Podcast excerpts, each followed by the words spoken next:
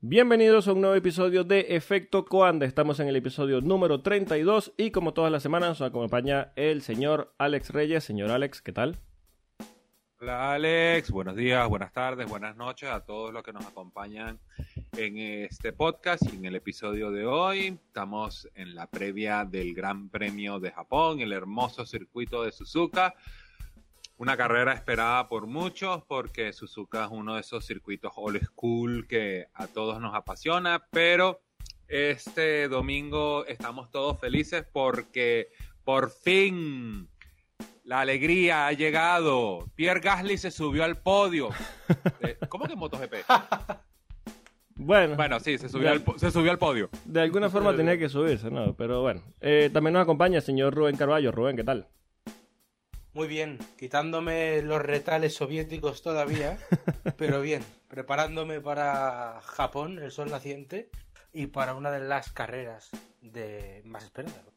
Sí, uno de esos circuitos clásicos donde siempre es atractivo para eh, pilotos y afición. Suele regalar carreras bastante interesantes como, por supuesto, como todo, a a veces unas carreras bastante aburridas.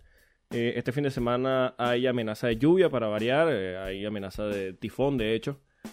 Dicen que podría llegar el día eh, lunes, pero sabemos cómo es Japón. En fin, vamos a hablar del primer tema de la temporada de, este programa, de este episodio. Vamos a hablar del calendario 2020. Eh, ya se ha publicado por parte de la FIA y de la FOM el calendario, entre comillas, provisional, eh, ya oficial de la Fórmula 1 para la próxima temporada. Por supuesto, hay unas carreras que tienen un, asterisco, que podrían no disputarse, o podría haber un cambio de fecha con algunos. Eh, Vamos a repasarlos un poco. La primera carrera, eh, la, la temporada empieza como siempre en Australia, después se pasa a Bahrein. La tercera carrera de la temporada es Vietnam. Eh, me parece raro que esté Vietnam allí, pero bueno, ya lo, ya lo vamos a hablar. Eh, después vamos a China. Eh, Holanda se convierte en la primera carrera europea de la temporada, le quita este título a España. España pasa a ser la sexta carrera del campeonato. Después vamos a Mónaco. Después regresa la Fórmula 1 a Azerbaiyán, a Bakú. Después salta Canadá, después tenemos Francia, Austria, Gran Bretaña, Hungría, ahí hay parón de verano, Bélgica, regresamos con Bélgica, después vamos a Italia, Singapur, Rusia, Japón, Estados Unidos, México, Brasil y Abu Dhabi, el cierre de temporada que tenemos acostumbrado. Eh, bastante curioso, una temporada con 22, tempora- eh, 22 carreras. Eh, ya ha habido pilotos a favor, pilotos en contra de esto. De hecho, Lewis Hamilton llegó a amenazar con que se iría de la Fórmula 1 si el calendario seguía creciendo. El calendario sigue creciendo y estoy seguro que no se va a ir. Eh, ¿Tú crees? nadie va a renunciar a 30, años, a 30 millones de euros anuales simplemente por estar allí. eh, porque, Sí, ay, sí, no, por son muchas supuesto. carreras. No, nadie va a hacer eso. Pero en fin. No, no, no, por supuesto que no. Entrando, Pero ya, sí, entrando ya en materia sobre este calendario, eh, ingresa Vietnam, como ya hemos dicho, la tercera carrera del calendario, el circuito de Hanoi.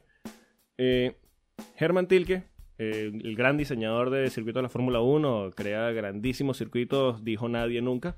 Eh, dice que la pista podría no estar lista, de hecho. ¿Qué opina, señor Reyes? ¿Un nuevo ridículo de la Fórmula 1? ¿Otro más? Es que ya Fórmula One Management y la Fórmula 1 nos tienen acostumbrados a que siempre tiene que haber algún ridículo en algún punto de toda la temporada. Esto no pasaba con el tío Bernie. El tío Bernie decía, son 18 carreras, ¿no estás listo? Bueno, no me que no vas a estar. Entonces, entrando al tema. Gran Premio de Vietnam en Hanoi, tercera carrera de la temporada. ¿Qué tan difícil es armar un circuito urbano? Cierra esta calle, pon unas gradas aquí, aquí donde se van a guardar los carros. O sea, por favor, Germán, ¿qué carajo estás pensando? ¿Qué este? El- Hay veces que a mí me gustaría meterme dentro de la cabeza de Germán Tilke para saber qué está pensando cuando él dice esas cosas. No, yo, es que yo- nosotros creemos que el Gran Premio no está listo y que Lo que tienes es que cerrar calles y ya. Yo, por mi parte, eh, te iba a destacar una cosa, Reyes, que has dicho, que el tío Bernie nos decía, bueno, 18 carreras y si no estás lista, tal. A ver, sí, pero nos llevaba también a Corea y a India. Sí, sí, Afortunadamente, e- este calendario no tiene esos desbarajustes, aunque tiene algunos. Eh, yo lo de Vietnam estoy muy por la línea de Reyes, o sea, no lo entiendo. Es un circuito urbano. 5 de abril, pues re- retrásalo si quieres, pero bueno, eh, en fin, las cosas de la Fórmula 1 que yo creo que nunca entenderemos, aunque yo quiero pensar que está listo. Y, y yo del, del resto del calendario me quedo con varias cosas. Eh, una, por favor, quitemos a Japón de octubre la amenaza de tifón y todo, que todos los años pasa algo. Todos los años lo mismo. de ahí y pasémoslo a Bahrein, que es la segunda fecha, 22 de marzo. Sí. Que a mí, no sé, hacer Rus Singapur, Rusia, Bahrein, pues creo que tiene cierto sentido. En vez de irte a Japón y luego a Estados Unidos, pero bueno. Y otra cosa que yo creo que esto ya será muy difícil de cambiar, por desgracia, pero de verdad, Abu Dhabi no puede cerrar un campeonato del mundial. O sea, Sí. Interlagos a muerte, de verdad. Exacto. Sí, ahí estamos O sea, de acuerdo. Eh, no pienso lo mismo y se comentó bastante cuando decidieron poner a Abu Dhabi. Yo estoy seguro que esto fue un contrato multimillonario que firmó eh, el viejo Palpatine, pero a ver, mm, se ha criticado bastante. A mí también me gustaban estos cierres de temporada en Brasil. Brasil suele ser una carrera bastante dramática. Siempre hay lluvia, hay seco. Suele ser una carrera bastante mixta. De hecho, la afición ha crecido bastante allí. Eh, hay que recordar también que en Brasil existe un pequeño drama también. El tema de qué circuito va a tener la Fórmula 1 después del año 2020. Entonces, eh, yo creo que había que dejar también a Brasil que cerrara la, temporada eh, como siempre, pero bueno, sabemos que en Abu Dhabi también hay bastante dinero. Sí, porque hay que, hay que traer un tema a colación, eh, volviendo al tema de, de, de Vietnam. O sea, yo puedo entender de que Vietnam hoy en día puede ser una de las economías del sudeste asiático, así entre comillas, que tiene mejor crecimiento después de ese verano del 70, donde ellos y los Estados Unidos tuvieron una larga barbacoa de cinco años. Sí, un picnic. un Eh, picnic. sí, es un picnic, pero si le preguntas a un americano... Allí no pasó nada, allí no pasó nada. No, ahí nada pasó, nada, nada. Ahí no, no, no pasó nada. Nosotros fuimos para allá, eh, tomamos mucha cerveza y nos quedamos cinco años. Y regresaron todos. Pero, este, pero el impacto que va a tener la llegada de la Fórmula 1 a, a- a Vietnam, no lo entiendo, porque eh, realmente eh, todos estos países del, del sudeste asiático, no nada más Vietnam, estamos hablando de Vietnam, Indonesia, Malasia, son mercados de motocicletas, son mercados enormes donde todas estas casas japonesas venden motocicletas de todo lo que tú quieras. Es más, eh, el año pasado entró el Gran Premio de Tailandia de MotoGP porque obviamente era un mercado que ellos no, ellos no habían explorado todavía y se dieron cuenta de todo lo que encontraban allá abajo. Entonces, eh, aparte de, de todos los eh, dimes y diretes que tenemos y la cantidad de dinero obscena que estar en el bolsillo de alguien para que exista un gran premio de Vietnam, eh, ¿cuál es el propósito? O sea, eh, ¿y por qué lo pones tan temprano en el campeonato? O sea, yo quiero, ¿te la quieres sacar encima una vez? Coño, no lo pongas tan temprano, ponla un poquito más adelante, ponla por allá a final de temporada. Pero realmente mm, me deja muchas dudas, me deja muchas dudas. Además, eh, ah, yo puedo entender de que, ok, que yo entiendo que hay dos eh, asteriscos en el calendario, que uno es Vietnam y el otro es este, Holanda, pero bueno, todo el mundo sabe que el problema que tiene Holanda hoy en día es que, hay que está, se está haciendo el, el trabajo de recondicionamiento a toda máquina del- del circuito de Sambor porque obviamente hay que recondicionar al, al circuito de Sambor para la Fórmula 1 actual. Hay que entender que la Fórmula 1, un Fórmula 1 actual tiene el mismo tamaño de un camión Ibeco. Entonces, eh, realmente eh, tratar de poner dos carros uno, a- uno al lado del otro para que pasen necesitas un- una... eh, necesitas una recta principal de que sea por lo menos de la anchura de una de la T4 de baraja, por, por, por decir Sí, sí. algo. Pues. Pero eh, esto de, de que, mira, nosotros no sabemos si el circuito puede estar listo, que es un circuito que va a ser urbano. eh, no, no me cuadra, o sea, A ver, a mí la me, me Fórmula 1, genera... como siempre, en algún Sí. momento tiene que quedar un ridículo. A mí me genera suspicacia problema- la forma en que entra, y perdona Rubén, eh, me parece extraño la forma en que está entrando Vietnam al calendario de la Fórmula 1. Eh, hay que recordar que el circuito se presentó ya después de la segunda mitad de la temporada actual. Eh, está entrando como tercera carrera del calendario, cuando ya hay otras carreras que han intentado entrar al calendario, hay que nombrar por supuesto a Miami, que tiene más de una década tratando de entrar a la Fórmula 1 y por un problema o por otro, Eterna promesa. La eterna promesa de, de estructura, de la zona donde va a ser el circuito, eh, que los vecinos, que el alcalde, que esto, que lo otro. Y siempre se ha ido retrasando a pesar de que se han hecho varias veces anuncios de que el circuito de Miami va a entrar en el calendario. Y finalmente se termina de caer. Eh, tenemos este caso de Vietnam. Eh, se presenta ya hacia el final de la temporada. Se habla del Gran Premio de Hanoi, eh, de Germán Tilke y demás. Eh, ahora Germán Tilke dice que podría no estar listo. Lo meten además de tercera carrera del calendario. Me parece extraño, no sé qué tan grande sea el mercado, como tú dices, eh, eh, el sudeste asiático es un mercado grande de motos, no sé si es que pretendan eh, meter a la fuerza un mercado automotriz eh, con la Fórmula 1, pero mm, me parece raro, me parece extraño la forma en la que Vietnam está entrando al calendario, no sé qué haya por detrás, seguro hay un contrato multimillonario de nuevo, pero eh, se me hace extraño. El problema del calendario es que tú lo ves y no, y no ves una. ¿Cómo es? Em, una constante. O sea, no ves razones. No ves Es- coherencia. es todo- Claro, no hay coherencia, exactamente. Eh, yo, mm, pensando además en lo de lo que decís del, eh, de los mercados ah, del sudeste asiático y tal, por ejemplo, los 200.000 espectadores, 220 y pico mil que ha metido este fin de semana Tailandia en MotoGP, seguro que no los mete. Sí. Por supuesto. Entonces tú tienes que ver por qué se va allí. A mí me hace. mm, Me resulta curioso que yo luego veo, por ejemplo, el calendario de la Fórmula E, ¿vale? Y ves una ronda en Sanya, en China, otra en Corea del Sur, en Seúl, otra en Indonesia, en Yakarta. O sea, al final la gente se está yendo por ahí. Pero yo no sé si la Fórmula 1 va a cuadrar, porque es que además pones Vietnam justo antes de China, que ya sabemos los problemas de, de afluencia de público que tiene China Sí. que han cerrado gradas y han cerrado todo. O sea, eh, y, y es que la pones antes, eh, Vietnam antes de China. Eh, no sé, no, no- no le veo la, la lógica. Me parece una ronda que para el futuro puede estar fácilmente perdida con el dinero, el dinero que les darán. Pero ya hemos visto la Fórmula 1 rondas que han dado mucho dinero y han durado tres años por lo mal que estaban hechas.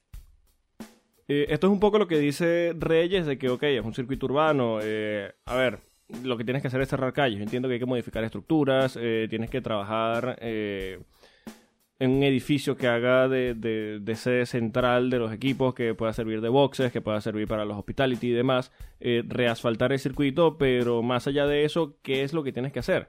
Entonces yo digo, ok, ponte que haya problemas de tiempo, no te da, porque meten el Gran Premio de Vietnam como tercer Gran Premio de la temporada. Si estás corto de tiempo, pásalo hacia el final de la temporada y pones a Japón al principio, porque es que además tú ves el calendario de la Fórmula 1, de dónde se va carrera a carrera, y es que no tiene sentido cómo saltan de un país a otro, de una zona a otra. No, y, y ahí en ese caso la Fórmula eh, MotoGP es un poquito más, eh, hasta cierto punto, es un poquito más organizado eh, de, de esas carreras que le tocan fuera de Europa, a tratar de sacarlas en un solo churro. Pues de aquí vamos para acá, de aquí vamos para allá. Por lo ejemplo, lógico. ahorita, Sí, eh, bueno, ahorita Moto-. MotoGP empieza el periplo eh, asiático, y entonces es Tailandia, Japón, Australia, Malasia. Sacaste las cuatro carreras que tenías por ese lado y listo. Claro, después te pegas el viaje de regreso a Valencia, pero coño. Escucha, escucha. eh, por favor, que no venga el concepto de la gira asiática a la Fórmula 1. Por favor, por favor. por favor, por mi salud, no lo hagan. No, es difícil, eh, es difícil. Eh, dos cositas antes que, que- que quería eh, proponer antes de, de pasar de tema. ¿Sí? Uno, eh, si la Fórmula 1 quiere entender o, o no ha terminado de entender el mercado sudasiático, Sí. eh, realmente tiene que darse cuenta de que, bueno, eh, China ya no mete la misma cantidad de gente. Bueno, Japón siempre es una plaza importante. Perdieron Malasia, perdieron Sur Corea, perdieron India. O sea, es un gran premio que está Doom a fallar, eh, realmente. Dale dos, tres años y saldrá del calendario de la misma forma como entró, callada.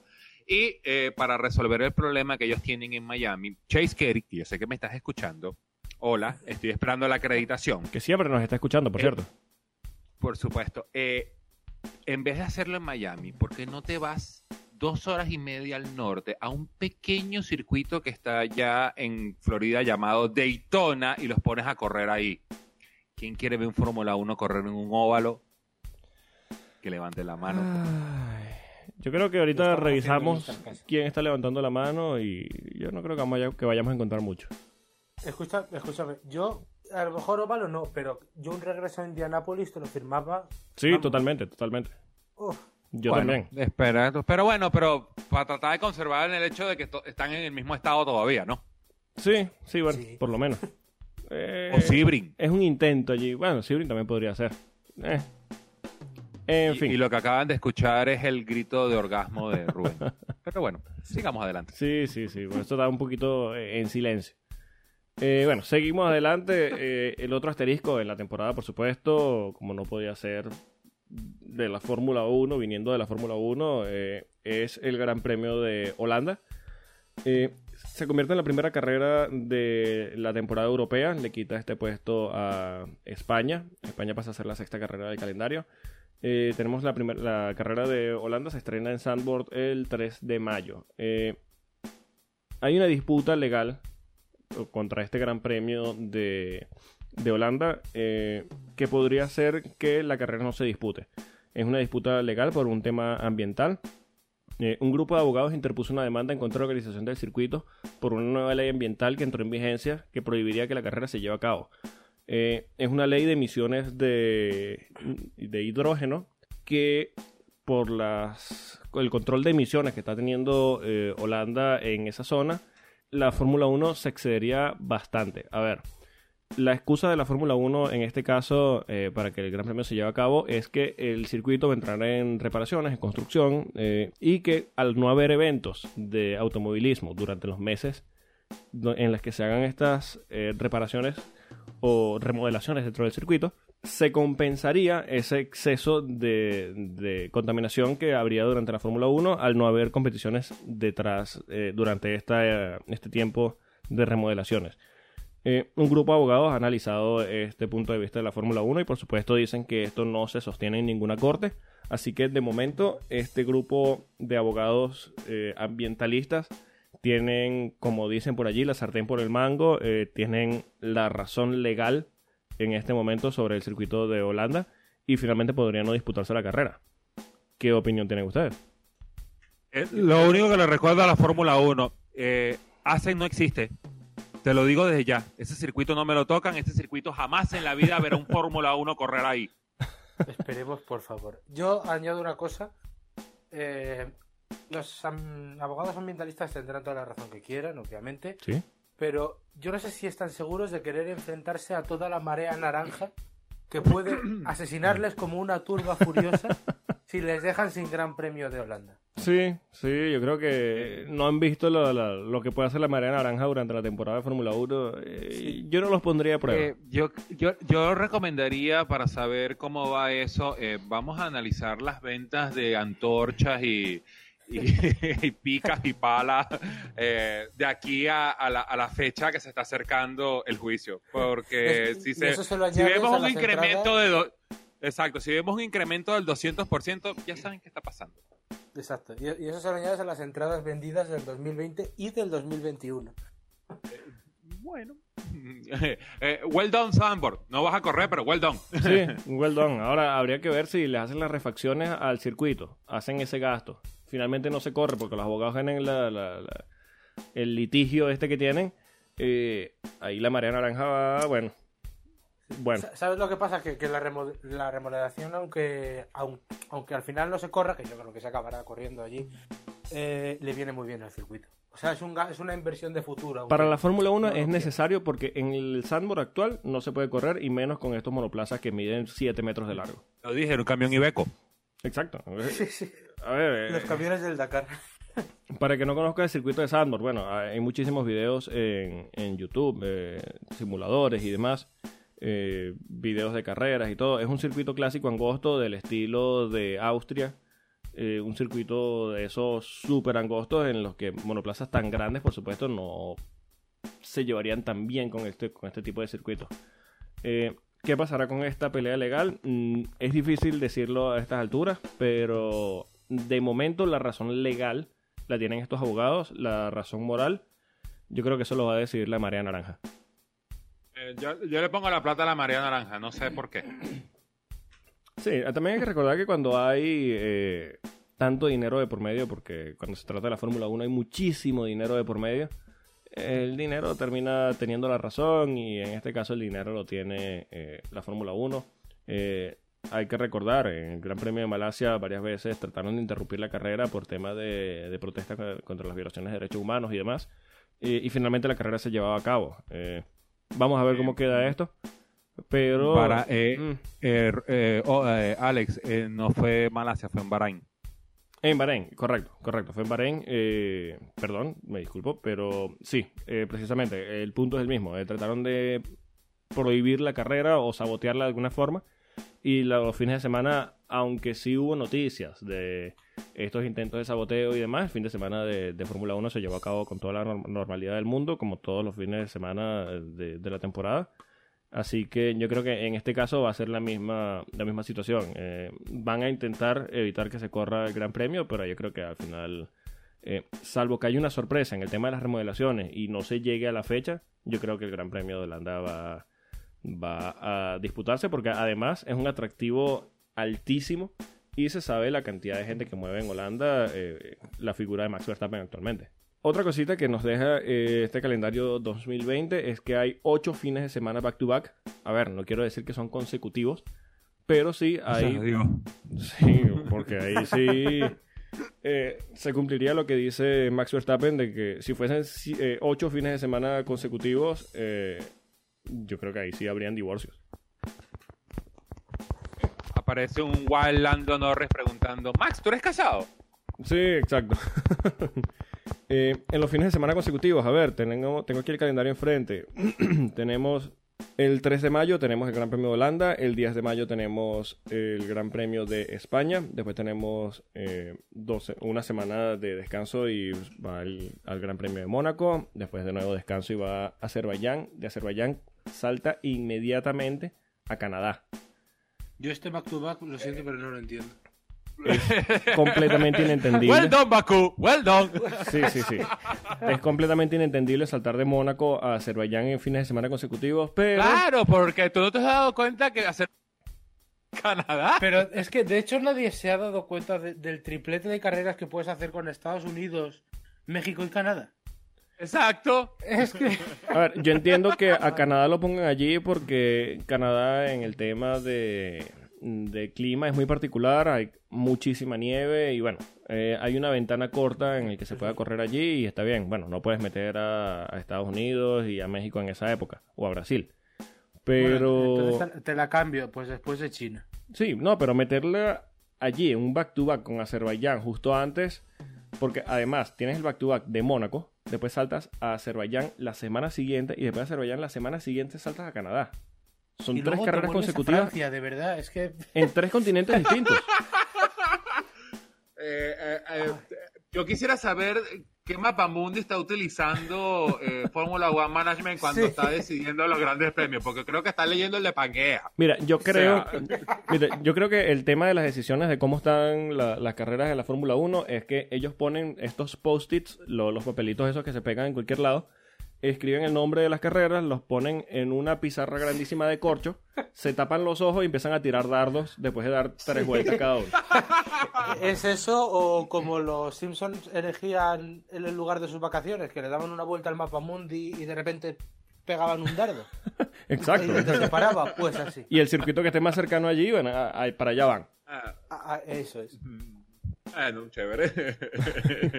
Ajá, ¿qué, qué, qué más, qué otro, qué back tenemos? Porque ya estoy ah, arreglando el, el calendario para las vacaciones de nosotros, aunque Bueno. nosotros no recibimos vacaciones, pero bueno. Después del Eh, parón del verano De- tenemos... de- ¿Cómo es de Sí, ilusiones vive el hombre? Después del parón del verano tenemos tres carreras. eh, bueno, tenemos al Gran Premio de Bélgica, el Gran Premio de Italia. Eh, después tenemos eh, fines de semana consecutivos también el Gran Premio de Singapur y el Gran Premio de Rusia. Eh, y después tenemos, en- de nuevo, fines de semana consecutivos, el Gran Premio de Estados Unidos y el de México. Y después eh, tenemos Brasil, una semana de descanso, y Abu Dhabi. Eh, bueno, Bueno, pero eso, digo, eso- lo podemos arreglar de una manera muy fácil, como se hacía antes. Empieza la temporada de Fórmula 1 en enero, la terminamos en diciembre, son 24 carreras, Sí, pero son te- 12 te falta- meses. do- Te, Bueno, te faltan alicientes, ¿eh? Te falta Sudáfrica, te falta de por eso, te falta bueno, Argentina.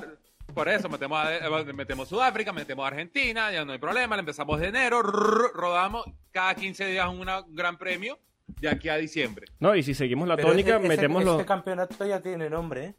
Eh, NASCAR, no, no, no. No. No, y si seguimos la tónica de hacerlo los grandes premios salteados, bueno, Australia lo hacemos de primero, el fin de semana siguiente metemos a, a Argentina. Después hacemos un gran premio, qué sé yo, en Rusia y, tres días después los mandamos, qué sé yo, a Estados Unidos. Por un segundo pensé que, que Alex iba a empezar a recitar el calendario de MotoGP porque ahí están esos grandes premios que uno no entiende. De Qatar para Argentina, de Argentina para Estados Unidos, Estados Unidos para España y que están uno al ladito del otro. Eso ¿verdad? sería interesante eh, que lo, lo- lo entrevistaran en un Beyond the Grid a quien sea el responsable de organizar esto y que dé un razonamiento, porque no entiendo qué hay detrás de esto. No entiendo, honestamente. Es Yo sí no- sé. Dinero. Bueno, pero eh, compensará una cosa con la otra. Mientras haya no se dinero, el resto da igual. Sí, Exacto. sí. Eh, los fans, eh, me lo paso por el forro. Hola, paga. ¿Tú Los quieres ser fans- primero? Paga más que los demás. Es que, siendo honestos, los fans, en la época que le pongas, van a ir a los circuitos. En los circuitos a los que va gente, por supuesto. Un saludo a la India. Los fans de Verstappen van a llenar las gradas de China. Sí, sí, totalmente. Un bueno, saludo a Surcorea. Os Ojo. voy a hacer una preguntita. Sí. Ahora que veo el calendario, porque sabréis que, bueno, el, el DTM cerró el calendario de 2020 eh, esta semana y han incluido a San Petersburgo, Sí, eh, nuevo circuito en San Petersburgo. Y la semana pasada en Rusia estuvieron habla- hablando del cambio de Sochi a San Petersburgo. Eh, bueno, como lo llamaría Ale Reyes por el antiguo nombre, ¿no? Stalingrado. Eh, Por supuesto. y bueno, negaron el cambio, pero a- ahora que se ha hecho oficial el circuito, están hablando cada vez más fuerte de que sí que puede haber ese cambio porque Sochi no termina de, de arrancar. Eh, ¿al- ¿Alguno lo ve posible?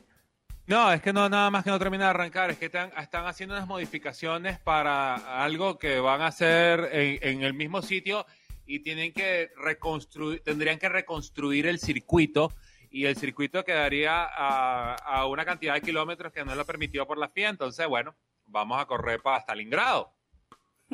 Sí, yo lo veo, no lo veo difícil y más teniendo en cuenta eso que tú dices de que el circuito de Sochi no termina de levantar, de verdad que es un circuito horrible que da carreras, eh, a falta de una palabra mejor, carreras de mierda. Eh, A Sofía. y, y, bueno, no me extrañaría que, que esto termine saliendo del calendario, es lo mismo que pasó con, eh, con Corea. Eh, con el Gran Premio de la India, que a pesar de que la, India, el circuito- Corea, Malasia, aquí podemos estar toda la tarde. Exacto. Entonces, a ver, eh, no van a perder a Rusia. Eh, se sabe que es un mercado que no quieren perder. Y tendría sentido que se vayan a este Gran Premio de Stalingrado, como dice el señor Reyes. Así que bueno, vamos a ver cuándo deciden alar el gatillo, porque Sochi nos sobra. Eh, sí, Sochi está como de más ahorita, aunque... Sí, sí. Es la madre patria, así que hay que entenderla. La madre patria siempre es incomprensible. Por eso, pero que se vayan a San Como la Petersburgo. Fórmula 1. Eh, mi problema es con Sochi, no con San Petersburgo ni nada de eso. Mi problema es la porquería. ¡Stalingrado! Bueno, Stalingrado, Stalingrado. Hay que decirle a, K- a Germán Tilke. KGB Intensify. La FSB quiere saber tu Tu localización. localización, sí, sí. Bueno, vamos a pasar a- a- al otro tema porque ya va a empezar a sonar eh, el himno de Rusia de fondo y no quiero despertar ese dragón de nuevo. No, no. Eh, el patrocinador de Williams, rojo. eh, Orlen, le pidió a Williams una explicación después de que el equipo inglés decidiera retirar a Kubica del Gran Premio de Rusia para ahorrar piezas. Esa fue la versión oficial que dieron en el momento del retiro. Eh, Orlen considera que Williams estaría violando el contrato que obliga al equipo a mantener el monoplaza en pista, salvo razones de fuerza mayor. Después, eh, Williams dijo que Russell tuvo problemas en sus frenos delanteros y que por la misma razón decidieron, por seguridad, por la seguridad de, de Robert Kubica, decidieron retirar al piloto porque dicen que podría fallar de la misma forma. Pero esto choca con la primera versión y yo creo que Williams vio eh, el león del dinero en la puerta y decidió decir, no, sí, no, no, fue por seguridad. Entonces, eh, esto habla un poquito también de las cuentas de Williams y del desorden que hay dentro del equipo Williams, que ya lo hemos hablado aquí bastante. Eh, sumado a esto, salió una noticia de que Williams ha tenido que alquilar el Lotus E21, que ahora pertenece al equipo Renault, para eventos publicitarios. Eh, ya lo ha usado el mismo Orlen en eventos publicitarios con algún piloto de, prueba. Eh, el fin de semana pasado lo usó Rexona, también con Robert Kubica. Y eh, esto habla un poquito de las cuentas de, Williams. También nos enteramos de que ahora en Suzuka Williams va a usar un nuevo alerón delantero experimental. Que viniendo de Williams, no sé qué quieren decir honestamente. Que no, van a llevar a Lo sabe. No van a llevar a o sea, van ya con todo fuera. No, no, no, no, vamos a darle, vamos a darle un, un voto eh, o vamos a partir una lanza. Eh, base de anime el alerón para ver cómo es la flexibilidad. No, Reyes, es que, eh, es que no hay lanza que, que, romper porque Williams no tiene dinero para lanzas. Eh, bueno, sí. A ver, es que, escúchame, a mí me, de verdad me encanta la anarquía que reina en Williams, porque Claire Williams es, como si no estuviera, o sea, lo hablamos antes de, entrar, o sea, si tú pones a una persona que diga, yo, eh, Williams me ha hundido la vida durante todos los años de la Fórmula 1 y quiero hundirla, nadie habría mejor. Eh, fíjate, yendo por partes, o sea, lo de el patrocinador pidiéndole cuentas a Williams, ah, ¿no es más fácil decir la verdad directamente? O sea, dices, Vale, ausencia de piezas. Y, y al Gran Premio siguiente vas a presentar una pieza experimental. ¿De dónde te la has sacado? O sea, ¿de dónde has sacado el eh, dinero para hacer eso? Y luego, eh, lo, de, lo del Lotus. ¿De verdad Williams no tiene en propiedad un coche de aquellos con los que hasta hace pocos años hacían podios para eventos publicitarios y no te vas a Lotus, que es un poquito vergonzoso? A mí me parece extraño porque en el museo de, de Williams tienen los monoplazas de todos los años, de cada año, los del año pasado, los del año antepasado. No entiendo por qué, qué necesidad tienen de alquilar este Lotus. Sea, eso ya habla de un problema organizacional bastante importante que lo hemos tocado bastante aquí, que eh, es lo que tú dices un poco. Tú pones una persona dentro del equipo Williams netamente para destruirlo, con el único objetivo de destruir el equipo por dentro, y no lo hace tan bien como estaba haciendo ahorita. Bueno, no sé si es ella, pero no lo hace tan bien como la dirección de Claire Williams. Sí, sí. Mm, es que yo, yo me estoy imaginando, estoy haciendo aquí la fotografía mental del asunto Williams, y es así como ese meme de Piratas del Caribe donde Jack Sparrow se está bajando del, del, barco que se está hundiendo en el puerto y él llega hacia puerto. Ese es Claire Williams. Sí, sí, ella va a terminar de hundirlo y, sale a pie, pues. ¿Y qué? ¿Eh? ¿Llegué? Y bueno, con este tema de las cuentas de Williams también salió una noticia de las cuentas de Mercedes de la temporada pasada, ¿no, Reyes? Sí, sí, sí, aquí la tenemos. Salió publicada en motorsport.com de la firma de Adam Cooper, o sea, que es una firma seria. Eh, eh, es raro que lo utilicemos en este podcast, pero hay, hay veces hay que ser serio. De que Williams, eh, perdón, William, perdón, Mercedes. Eh, eh, reportó de que el año pasado ganaron 338.4 millones de dólares en premios por toda la temporada, mientras que se gastaron nada más, así poquitico, se gastaron 311.4 millones de dólares en Research and Development de los W09, eh, el fabuloso carro campeón del mundo, dejándole una pequeña, un pequeño profit de 13.3 millones de dólares. O sea, eh, me imagino que eh, Claire Williams debe esos números y dice, no, esta gente se volvió loca. Eh, el que escribió esto está loco. Ojo, ojo, no subestime, no subestimes, no subestimes el alerón experimental, cuidado. Ah, pero que ya va. O sea, me imagino que ya va a ver el número que ya va Mercedes se gastó 311.4 millones de dólares el año pasado. ¿What? Si nosotros usamos la décima parte de eso y mira dónde estamos. Lo que tú no sabes, Reyes, es que eso es lo que gastó Williams en el alerón experimental, por eso es que es experimental. Todo, el- el Williams es un desastre porque Ah. todas sus cuentas iban hacia este alerón que van a probar bajo un tifón en Suzuka. Es que es maravilloso. ¿eh? No, y, y tú sabes, ya lo vi venir. Lo vi venir. Eh, eh, aquí he activado la bola de cristal y lo vi venir. Un alerón experimental en Suzuka, que es un circuito difícil, bajo condiciones adversas porque el agua viene y sale George Russell y en la primera curva, en la primera vuelta de la FP1, lo clava, lo estrella y lo rompe. Ya lo vi venir. Bueno, bueno. Eh, si de verdad estarías evitando pasa- un chiste sí. fácil de si lo hace Kubica, ¿no? Sí, es que eh, hay que, hay que, hay que quitarle la mano a veces a Kubica, porque bueno, Hay que darle una mano porque, cuidado. también hay que darle una mano a él. Las Este, piezas que faltaban eh, la semana pasada ya sabemos de quién era.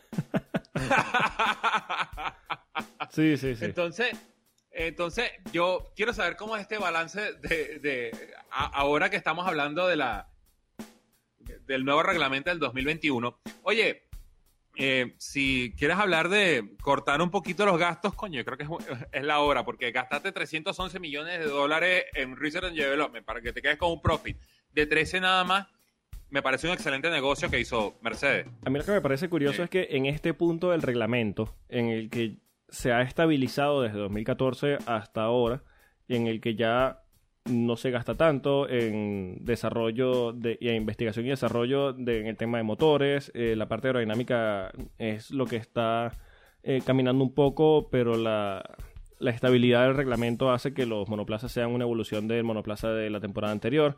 Me parece curioso que se gasten 311 millones de dólares cuando estamos hablando de tope presupuestario por equipo para la temporada 2021 de 75 millones.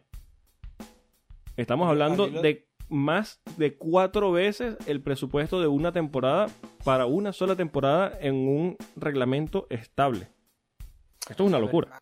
¿Sabes lo que pasa? Que cuando tú dices esa cifra de más de 300 millones, te explicas por qué han ganado todos los mundiales de la era híbrida. Claro, por supuesto. Pero es que, a ver, yo creo que si se hace pública también las cuentas de equipos como Ferrari, eh, debe estar por allí también.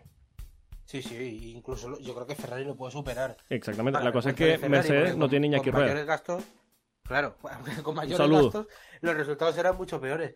Pero mm, yo te voy a decir dos cosas. Una, yo con estas cifras, eh, a la hora de hacer el reglamento y al hablar del techo de gasto, a estos equipos no les dejaría hablar.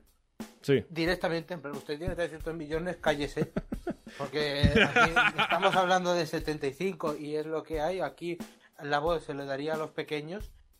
Em, No, y, ojo, luego porque que- este, este tope, y perdón, Rubén, este tema, Sí. este tope de 75, eh, Williams protestó diciendo que ellos no gastaban 75 por temporada. Muy mayor que gastan menos.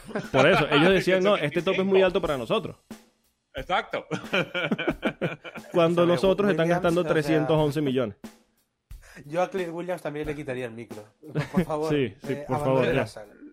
Eh, Déjalo, ya está y- muerto. Y luego, sí, exacto. y luego, eh, otra cosa, que este gasto aumentará porque eh, los equipos tontos no son. Y en 2020 vamos a tener unos gastos tremendos. Eh, Ferrari va a remodelar ya, por lo visto, lo, lo confirmaron la semana pasada, todo el simulador de, de Maranello, a pesar de que sigue siendo pionero a día de hoy. Sí. que me parece que lo estrenaron hace más de una década. Lo van a remodelar entero. Mercedes tirará la casa por la ventana también, viendo lo que se les viene encima.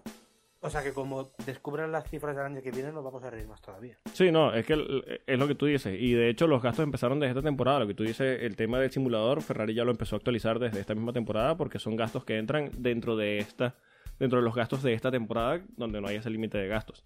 Eh, la temporada que viene también va a aumentar absurdamente y yo creo que ahí es donde vamos a poder ver- descubrir un poquito, ya yéndonos al tema de Renault, eh, que no lo hemos tocado en este episodio, pero lo tocamos en el episodio anterior, de si sigue o no en la Fórmula 1. Si ellos, si se ven que a finales de esta temporada y la siguiente temporada hacen un gasto gigantesco, como están haciendo los demás equipos, eh, antes de este tope presupuestario, eh, podríamos hablar de que sí, se van a mantener en la Fórmula 1. Ahora, si no hacen este gasto, yo creo que podemos irnos despidiendo de, de Renault, que esta vez se quedaron sin equipos clientes para los motores y demás. Bueno, eh, yo leí por ahí, eh, antes de entrar al aire, de que Renault está dispuesto a quedarse solo en vías al 2021, eh, sabiendo de que después de la pérdida de McLaren, nadie se le quiere acercar a esos motores, a lo que al señor Cyril Albivetú le digo, buena suerte. Sí, Y, eh, y mucho pero... ánimo desde aquí. Sí, a ver, pero el micrófono aguanta cualquier cosa. Eso es como lo que dicen que el papel aguanta todo. Eh, frente al micrófono ellos pueden decir lo que sea, pero la realidad se va a ver en si ellos hacen un gasto, porque si ellos no hacen un gasto absurdo, como que están haciendo los demás equipos a esta altura o la temporada que viene, eh, van a estar retrasadísimos para la temporada 2021 en cuanto a estructura respecto a los demás equipos. Hay que recordar que Mercedes tiene tres eh, fábricas trabajando en un solo monoplaza, más de 1.200 empleados. Entonces, si ya ellos están apuntando, como habían dicho en un principio, a disputar el campeonato de 2021, que lo veo difícil, pero bueno, eso ya es otro tema. eh, No, y que tienes, todo, tienes toda la razón. O sea, estamos hablando de que Mercedes el año que viene se tiene que gastar una pasta de plata eh, eh, acondicionando lo que va a ser el coche del 2021. este año y Eh, el año que ya, viene bueno, Mercedes no va a tener ganancia, olvídate. Exacto. Y, y ya lo estamos viendo con Ferrari de que va a remodelar el simulador. William también lo está haciendo. Ya me dijeron que se, en vez de pagar la licencia de tres meses de iRacing, van a pagar la de un año. Exacto. Compraron una nueva tarjeta de video para. Assetto Corsa. El otro tema al que hay que pasar, porque ya este tema del- de los gastos, eh, yo creo que, como digo, habrá que ver qué es lo que va a pasar para la temporada que viene. Eh, hablando un poquito de 2021, que estamos hablando de acá con el tema presupuestario y demás, eh, este tema del techo presupuestario ha hecho que otros equipos quieran entrar a la Fórmula 1. Ya hablamos antes de este equipo extraño que se llama Pantera Racing, que quiere entrar a la Fórmula 1 a partir de 2021, que están esperando que se muestren la, normativa completa de ese año para presentar su candidatura a ingresar al campeonato como nuevo equipo. Y eh, la semana pasada también salió la noticia de que Campos Racing eh, ya le sonará por el equipo HRT. eh, se encuentra organizando una posible entrada a la Fórmula 1 a partir del año 2021. De hecho, se encuentran financiados por una empresa en Mónaco y hablan de que sus pilotos serían Pascal Verlaine y Alex Palou. Entonces, yo creo que hay una diferencia ahí en cuanto al equipo, pero quería saber la opinión en cuanto a los pilotos, pero quería saber la opinión de ustedes en cuanto a este posible interés de Campos Racing de entrar a la Fórmula 1 y si lo ven posible. Eh, antes Yo- de empezar, eh, yo soy el único que me imagino cuando hablan de Pantera Racing, que cuando me lo presentan, ay, ¿qué equipo es ese? Pantera Racing. Así con la guitarra toda chentosa, ¿verdad? Sí, e- e- es un nombre extraño, ¿no? Más cuando estamos hablando de, de empresas tan grandes que dominan como Mercedes, Renault. Bueno, Renault no domina nada, pero Mercedes, Ferrari. Renault no domina ni París. sí, sí. McLaren en, en la zona media. eh, a ver, es raro. Me- ajá. Sí, bueno, eh, Campos Racing, bueno, eh, si, si de verdad sus intenciones son buenas en venir a la Fórmula 1, Adrián Campos, eres bienvenido. Yo sé que te han rebotado en la puerta más de una vez. Sí. Eh, eh, si de verdad lo que estás tratando de vender es un pote de humo, eh, ahí está Toto, no hace falta. Sí, ya bastante humo tenemos, por favor. Sí, exacto. Eh, ahora, eh, Rubén, tú que eh, estás más en esas aguas, eh, tú que tienes el número privado de Adrián, ¿qué, qué- qué nos puedes adelantar? Yo, el, el número privado de Adrián no, pero Palou sí. Ah, Eh, Bueno, ¿eso es bueno o malo? Eso es. de- no lo sé. Eso es, y ya. No Eso lo es. sé. La, la última vez que hablé con él ganó la Eurofórmula, no sé si os acordáis. Ah, bueno. Y ya luego Ah, ha bueno. dado uno- Y ya después no hablaste con él, por lo visto, por los No, luego resultados. ha, ha dado unos poquitos de tumbos, aunque este año le está yendo muy bien. Fíjate, yo, a- a- hablando del equipo, yo sinceramente creo que es una posibilidad real. Porque ya pues, podemos ponernos en si es humo o no. Yo creo que sí, porque que la Fórmula 1 salga a desmentirlo ya me parece bastante curioso. Sí, ya hay algo allí. O sea, exacto, ¿eh? que sacaran el comunicado el otro día. Entre los últimos movimientos y rumores desmentimos. Bueno, si me estás desmintiendo es que eh, yo interpreto que algo. Sí. Y la verdad es que me parecería muy bueno, porque bueno, el equipo Campos me tiene una experiencia sobrada. Yo creo que eh, tal vez le falten medios, alguna vez le han faltado pilotos también en, lo que era la GP2, ahora en la Fórmula 2. Pero yo creo que es- este salto pues lo podrían hacer perfectamente. Por ejemplo, eh, Alex Reyes y yo lo conocemos más, que esto se hace más en MotoGP. Sí. Eh, nos, podría ser nuestro Aquiallo, Adrián Campos, eh, con su estructura en GP3, en Fórmula 2, bueno, Fórmula 3 ya, Fórmula 2 y Fórmula 1. Y, y yo de los pilotos, pues sinceramente es que los dos me parecen dos talentazos. Eh, Alex Palou, ya digo, ha ganado cosas, luego eh, le ha costado yo creo que encontrar su sitio, pero ahora por ejemplo en la Super Fórmula lo está haciendo muy bien. Yo creo que Pascal Berlín tal vez le ha podido eh, jugar muy en contra su, su forma de ser, Sí, pero yo creo que como talento es sobrado también. O sea que sí, a mí, innegable. sinceramente, yo, yo lo leí y me encantaría verlo. Además, me encantó que, que a ver, puede ser un rubor, pero es que estaba todo tan perfecto eh, que si el fondo de Mónaco, que si estamos hablando con Honda y Renault para motores, que si la gente que estaría implicada, ya no sé, me pareció todo muy bien formado. Que hay además equipos interesados que dijeron que han conversado con algunos equipos y que hay equipos interesados en darles piezas, como ya pasa con, con el equipo eh, Haas. Con Haas. Así que bueno, habría que ver si, si esto es en serio. Ojalá si se da, sea una iniciativa seria, no pase lo mismo con, que con otros equipos tipo Super Aguri que duraron 3-4 carreras. Pero bueno, vamos No, a ver. Eh, lo que sí es que por lo menos este interés de Campos Racing se ve mejor estructurado que eh, lo de Pantera Racing, que quién sabe de dónde habrá salido. Pero bueno, eh, vamos a ver si, si se convierte en un tema serio. Me parece extraño porque siempre se habla de gran- grandes marcas. eh, se habla de Porsche, se habla de Aston Martin. Y en este caso, eh, Campos Racing entraría de una forma bastante modesta. Pero, como es lo que tú dices, Rubén, si entran de una forma estructurada, que parecen estarlo, eh, en una estructura sólida y con sentido, eh, bueno, bienvenidos. Siempre me parece positivo que se unan más equipos a- al campeonato si va a ser eh, una propuesta seria. Claro. Es que Haas, por ejemplo, entró así también, lo, tú has- lo has hecho muy bien, eh, con esas piezas de Ferrari que les ayudó muchísimo desde el principio. Sí, Lo que pasa es que este año han terminado de hundir el barco. eh, entre Jim Haas y Gunther Steiner y, Sí, sí. y los dos kamikazes que, que pilotan. Pero, o sea, la estructura era perfecta. Y yo lo de los equipos, es verdad que se habló de grandes marcas, pero eh, que entren equipos así, vamos a llamarlos privados, me parece que concuerda mucho con el plan de Liberty si quiere nascarizar esto, entre comillas. Me, Ale Reyes lo sabrá mejor que yo, en plan de Bueno. equipos más privados, eh, sin tanto peso de las marcas, pero que al final puedan luchar. más sí.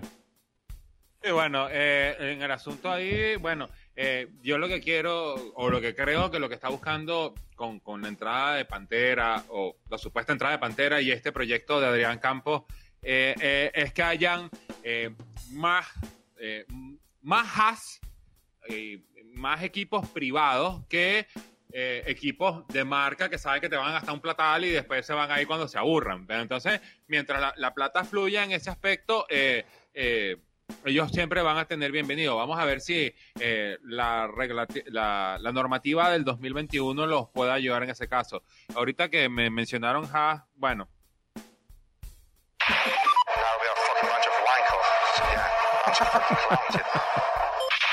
eh, Eh, no podía dejarlo pasar. ¿qué, qué, qué más se puede decir? bueno, vamos a ver cómo queda este tema de los equipos que quieren entrar a la Fórmula 1. eh.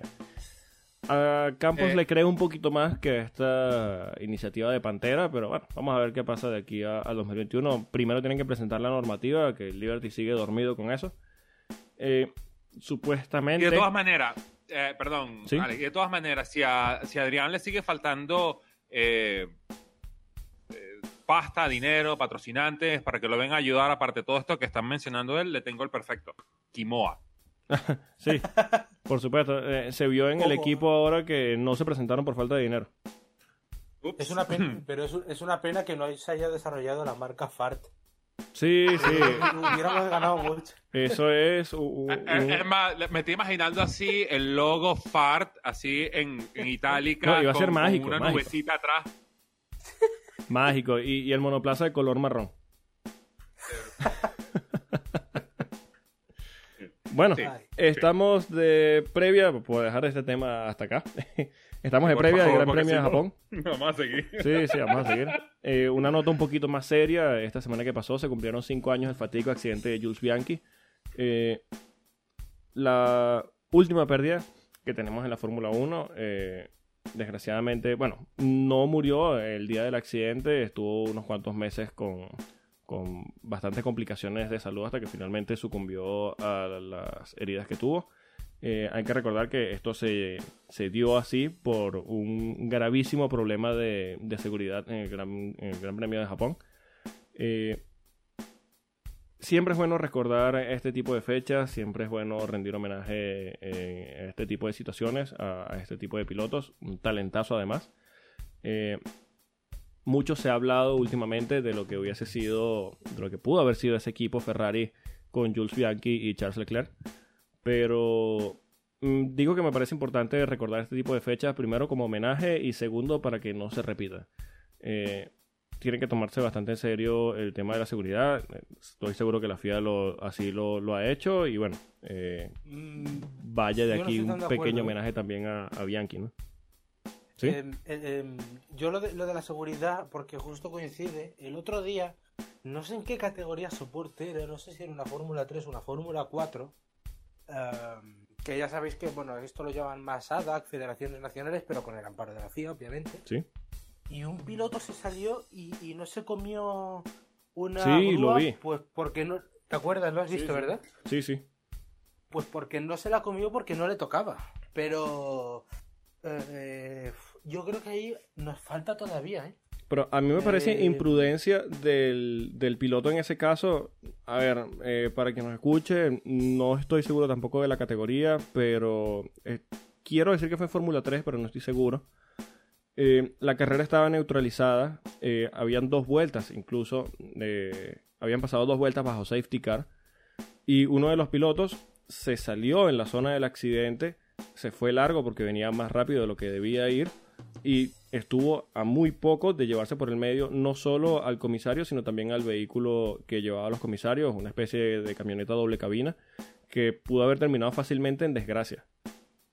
Y a ver, Y- y- aunque entiendo tu punto y tú dices que sí falta en el tema de seguridad, eh, yo creo que desde el punto de vista de organización y de control de carrera y demás que podían hacer, la carrera estaba neutralizada. Me parece imprudencia sí. más bien del piloto. Es imprudencia del piloto, lo que pasa es que, no sé, hay, no sé, yo, yo sigo viendo en situaciones así peligrosas de igual coches o vehículos que no están donde deberían. Pero Sí, bueno, exacto. es más percepción mía. Ahora, eh, sirva eso para reivindicar también, y yo sé que soy muy pesado con esto, y- pero yo creo que lo diré todos los fines de semana, basta de las escapatorias de asfalto. Sí, Porque ya sí, venimos sí, de un total. accidente de la Fórmula 2, después del drama de Correa y de, y de Hubert, el otro día con Matsushita y Mazepan, eh, Sí. que por no cortar eh, se fueron los dos por la escapatoria de asfalto, obviamente, donde no penaliza el error. Y un accidente durísimo. tremendo. Sí, Exactamente. O sea que me sirva para eso, para que la FIA deje la- las prácticas de las escapatorias de asfalto, porque de verdad. Sí, no solo ese, el de Mazepan y, y Matsushita, eh, también la semana anterior en, en Monza tuvimos eh, en, en la parte de afuera de Parabólica cómo salió volando el monoplaza eh, en Fórmula 3, que en el aire pegó en la defensa. Estas especies de trampolines que quisieron poner de, de salchicha y, y- hay que tomarse en serio también esto eh, y es una campaña que tenemos desde acá, como tú dices, y tenemos que decirlo todos los fines de semana, todas las semanas lo decimos.